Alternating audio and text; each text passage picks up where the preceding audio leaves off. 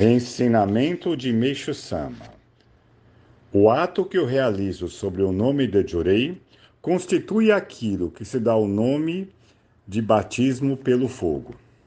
Tomando a Bíblia como base e analisando o sentido dos ensinamentos do Fudesaki, podemos concluir que nos encontramos na iminência de um momento realmente crítico e que, para ultrapassá-lo, é preciso ter o coração imaculado. O homem mau decairá e perecerá por toda a eternidade. Consequentemente, torna-se imprescindível purificar a alma por meio de uma fé correta, a fim de que possamos transpor essa fase com segurança. Entretanto, na sociedade, é comum ouvir que isso é um absurdo, que as divindades são apenas frutos da imaginação humana e que, na realidade, não existem. O materialismo pode não acreditar, mas quando chegar o momento decisivo, mesmo que, aflitos, quiserem voltar-se para Deus, obviamente será tarde e não haverá mais o que fazer. E isso está bem evidente. Naturalmente, Deus, com seu grande amor, salvará o maior número possível de pessoas. Nós, que encarnamos Sua vontade, estamos repetidamente advertido por meio da palavra oral e escrita. O seguinte ensinamento da Omoto tem exatamente o mesmo sentido daquilo que eu acabei de explicar. Deus quer salvar os homens.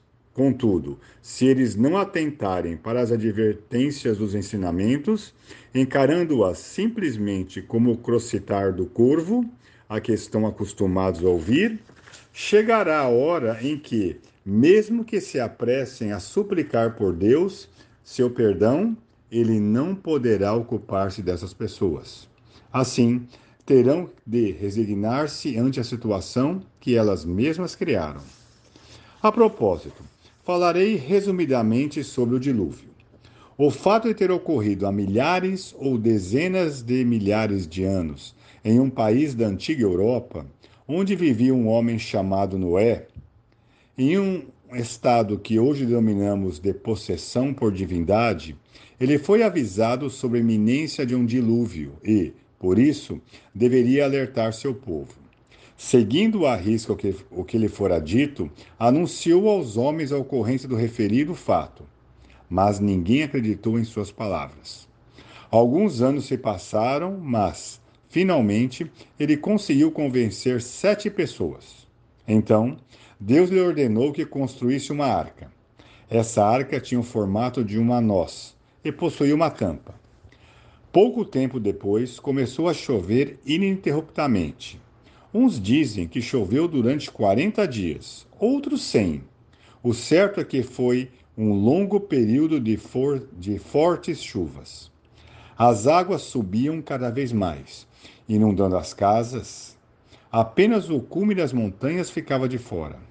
Os homens construíram barcos ou se refugiavam nas montanhas.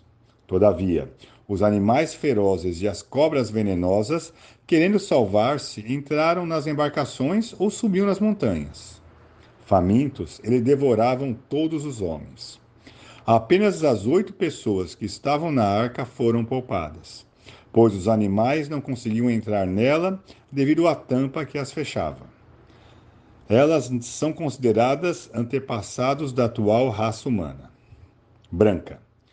No Novo Testamento, consta que João Batista realizava o batismo pela água e que Cristo fará o batismo pelo fogo. O dilúvio possui o mesmo significado que a purificação do espírito pela água, realizada por João.